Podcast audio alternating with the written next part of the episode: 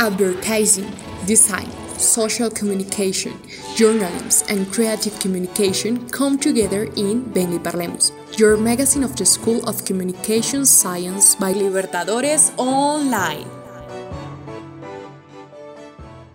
Hi guys, I'm Jairo Rivas. And I am Christian Diaz. Welcome to Venga y Parlemos, the magazine. Today we have prepared a, a special program. Join us.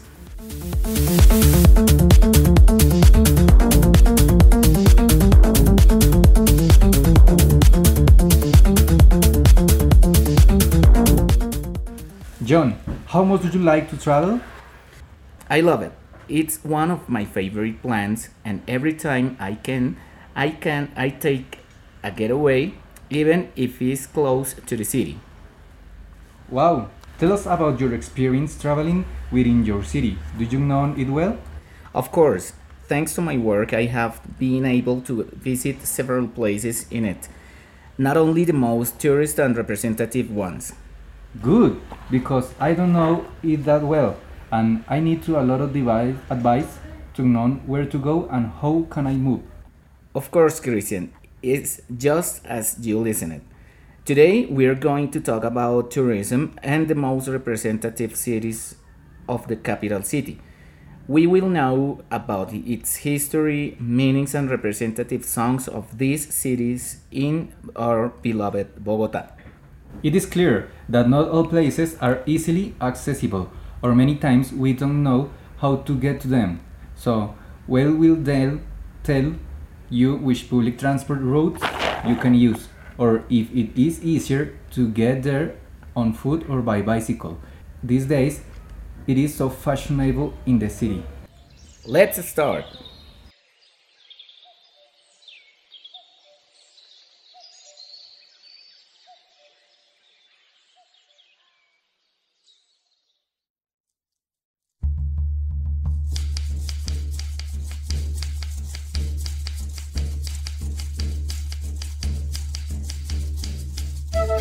Thank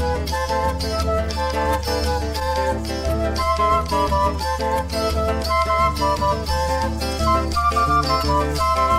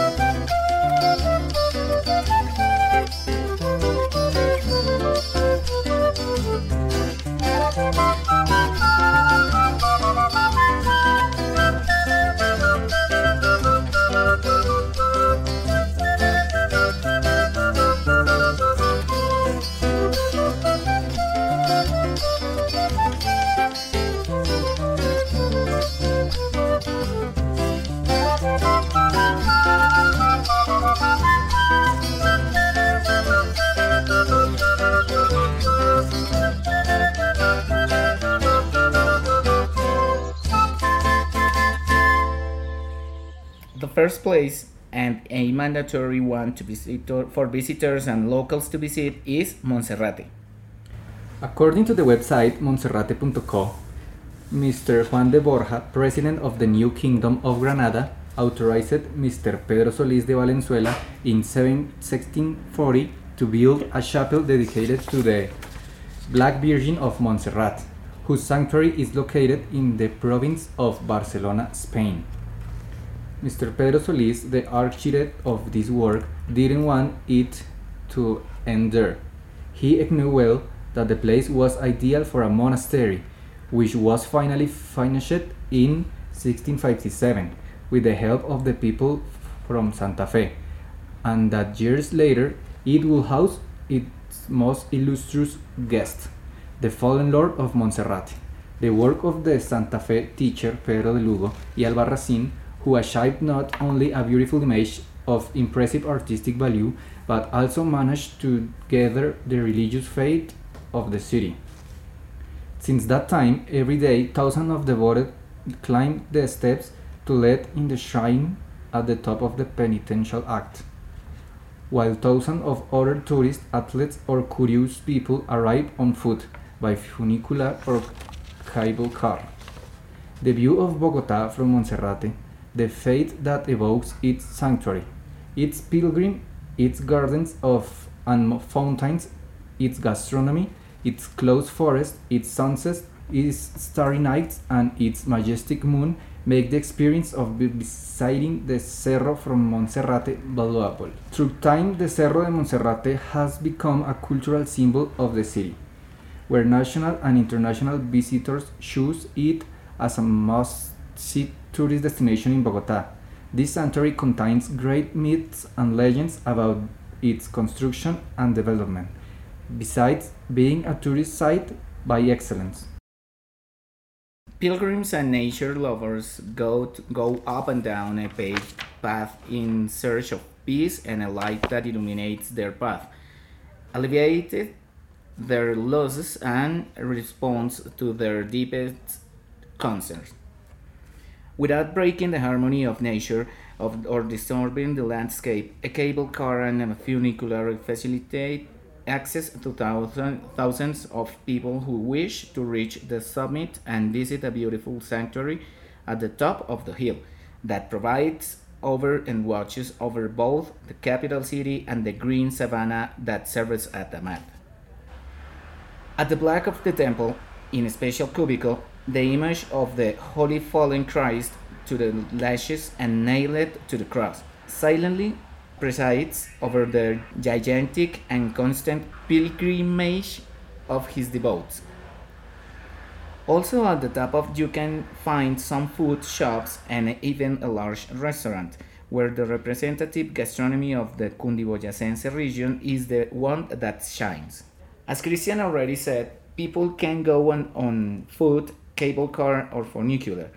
Going on going up on foot has no cost but if they want to go up by other means of transport, they should check the rates and the hill, on the Hill's website, where it's, it's always updated information on the hours in which they can arrive at the place.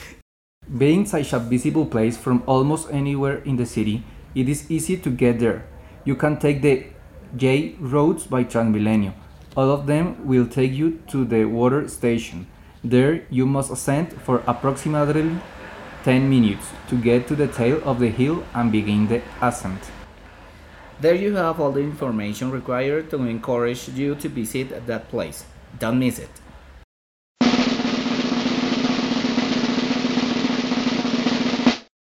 Where we will go now, Christian? What do you think?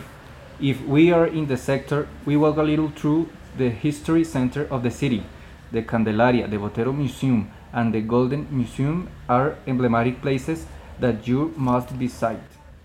La Candelaria is the 17th town in the city. It's the smallest of Bogota. It is located in the central eastern sector.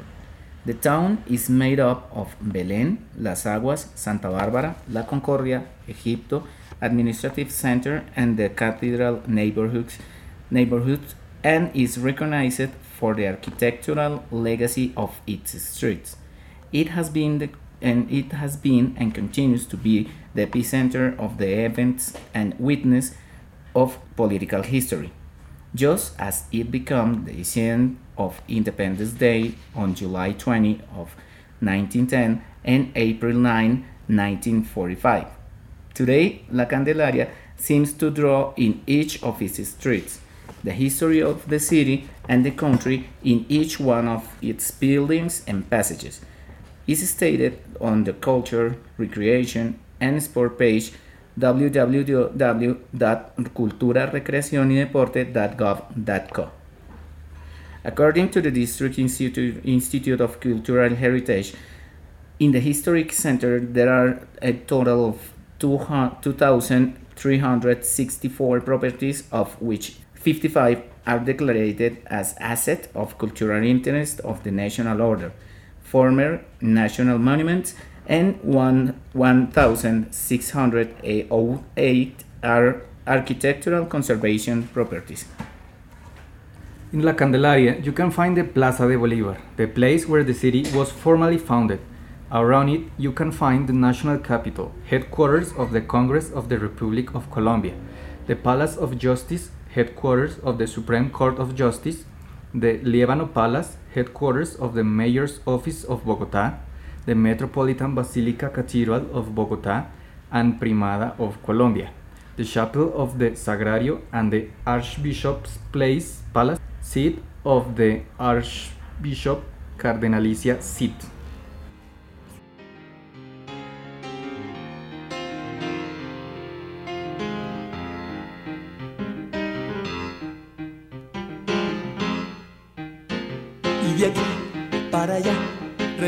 Candelarita que aunque vivo en la 10 les hablo de otra candelaria candelita pa' usted candelita pa' todo el mundo madre de mi papá de candela ya llevo el humo. Yo era el niño que enhebró sus hilos pa' coser futuro de metal brillante ella anciana pero igual con la pasta de mi sal sin mostrarme me metió su historia. Fue la edad, fue el dolor, se negó a comprender al mundo antes de fallecer. Por las nubes marcaba el rumbo, pa' candela al azar. Era el único don profundo que algún día en un as ya copara se estrelló del mundo. Candela y espinas, algo tibio y sin afán y entender que el tiempo habla en serio. Una huella puede hablar, ser bola de cristal y llenar de magia este momento.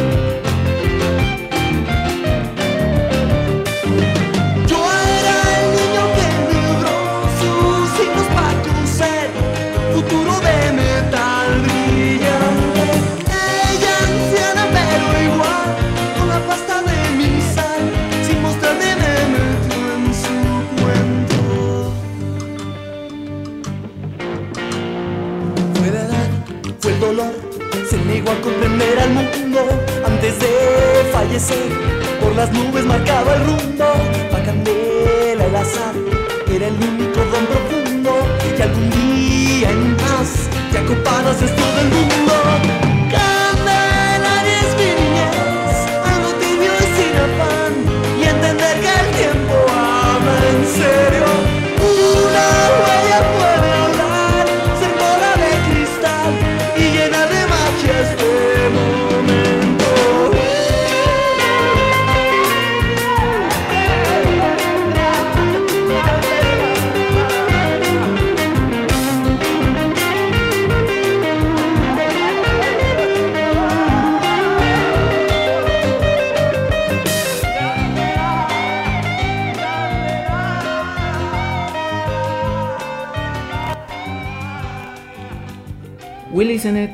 This beautiful song from the Special District group called Candelaria in honor of its modern neighborhood.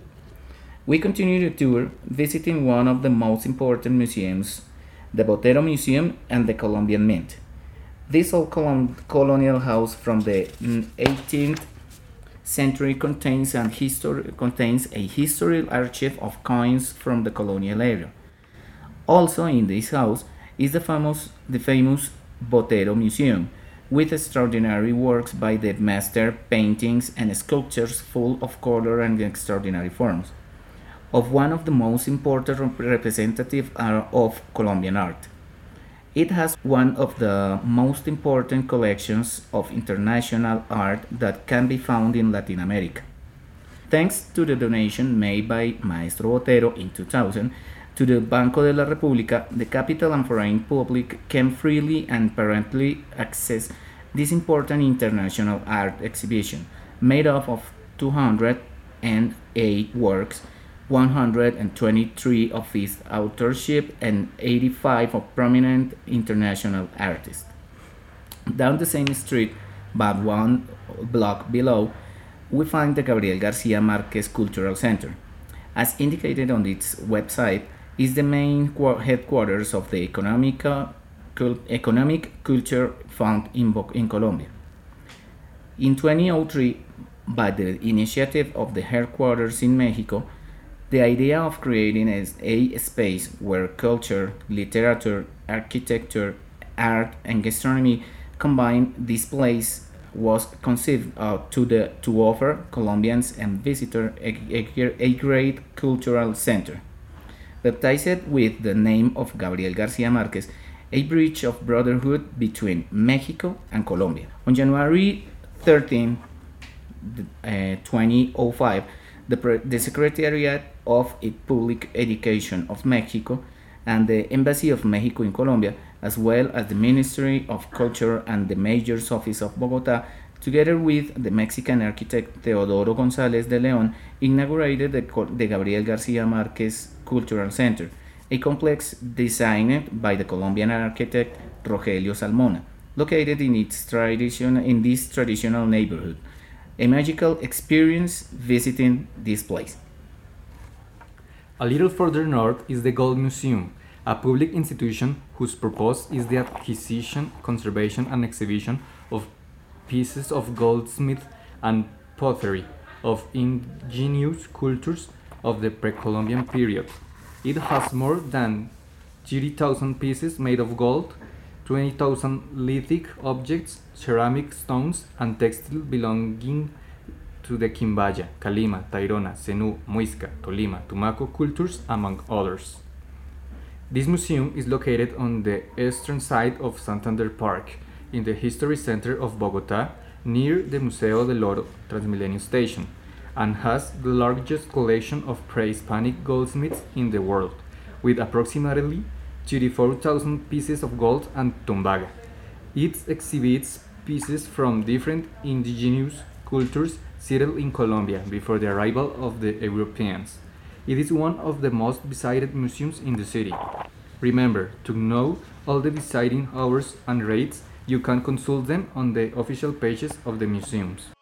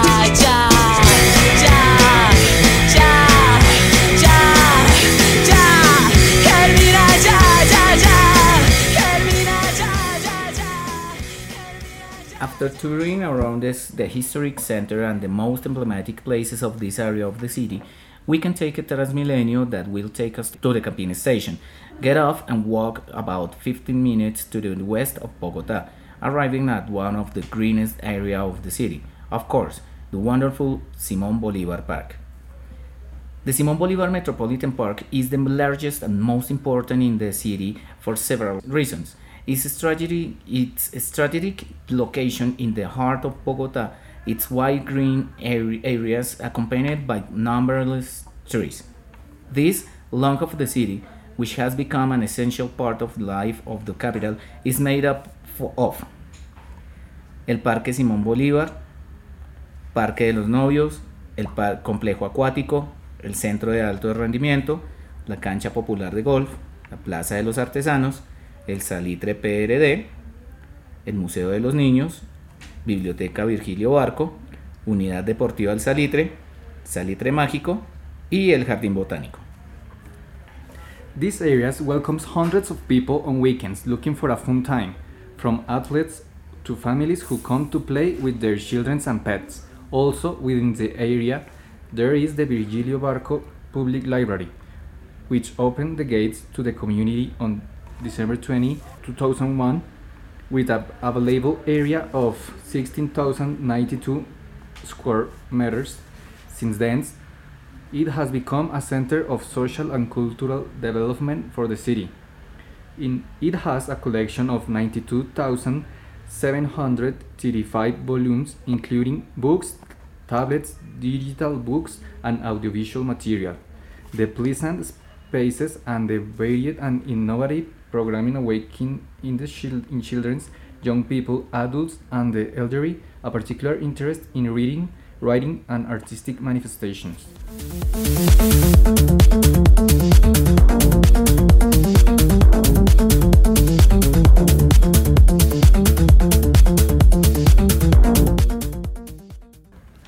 Well, dear listeners, thank you very much for joining us uh, today in our special program, Venga y Parlemos el Magazine, visiting some of the most emblematic and important sectors of the city. We hope you are encouraged to visit these places and learn as much as we did today by making this program for you. We accompany you in this edition, Christian and John Jairo Rivas. This was Venga y Parlemos, the magazine. Until next time, bye bye. Bye bye advertising, design, social communication, journalism, and creative communication come together in Venga y Parlemos, your magazine of the School of Communication Science by Libertadores Online.